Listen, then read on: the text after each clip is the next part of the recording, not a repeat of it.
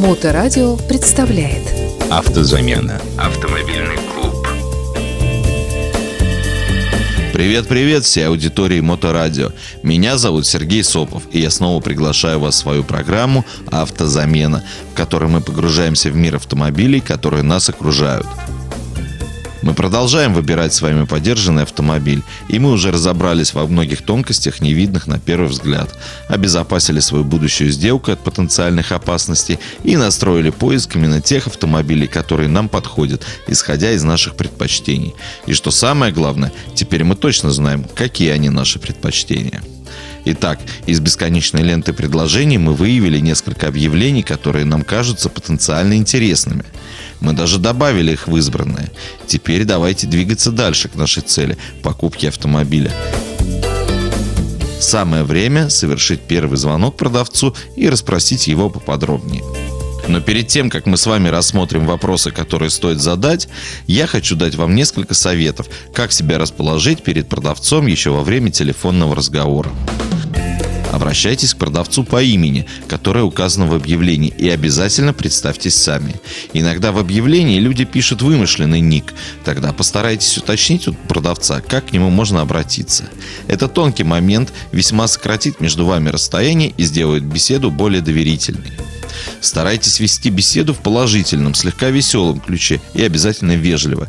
Это разрядит несколько волнительную обстановку для обоих сторон, ну а вежливость никому еще не вредила.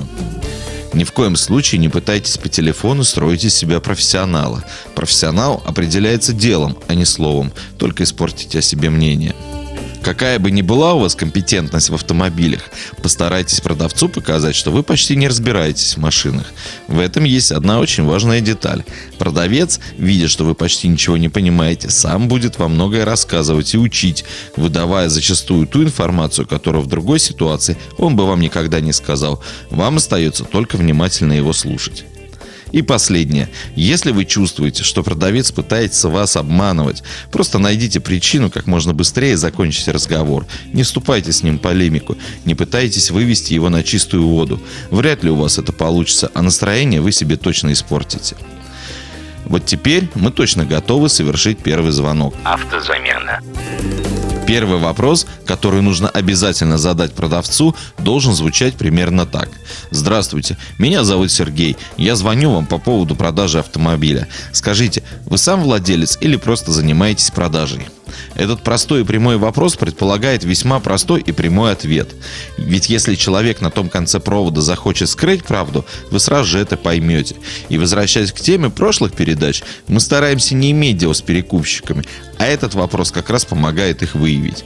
Если же вам сообщат, что являются владельцем автомобиля, обязательно уточните следующий момент. Вы являетесь собственником по документам? Это очень важно, так как мы прежде всего за безопасность сделки и должны точно понимать, кто продает данный автомобиль и есть ли у него право продавать этот автомобиль. Если же вам честно ответили, что по документам не являются собственником, а также занимаются продажей автомобиля папы, мамы, брата, друга, то обязательно задайте следующий вопрос. То есть у вас имеется нотариально заверенная генеральная доверенность на право продажи этой машины? Или же, если мы с вами договоримся и дело дойдет до сделки, то я буду оформлять договор куплю-продажи с непосредственным владельцем, который вписан в ПТС. Этот вопрос расставит все точки над «и». Ответ на него у вас сформирует четкое понимание, с кем вы планируете вести переговоры. Хочу сразу сказать, что если вы чувствуете некий дискомфорт в общении или интуитивно вас что-то настораживает, продолжать беседу не стоит, каким бы привлекательным ни казался вам выбранный вариант. Хорошего ничего из этого не выйдет. Что ж, Давайте теперь узнаем поподробнее о предмете разговора. Скажите, а вы ее единственный владелец по ПТС? Это если продает хозяин. Или скажите, а по ПТС у нее один хозяин? Это если продает не сам владелец. Тут тоже прослеживается одна интересная деталь.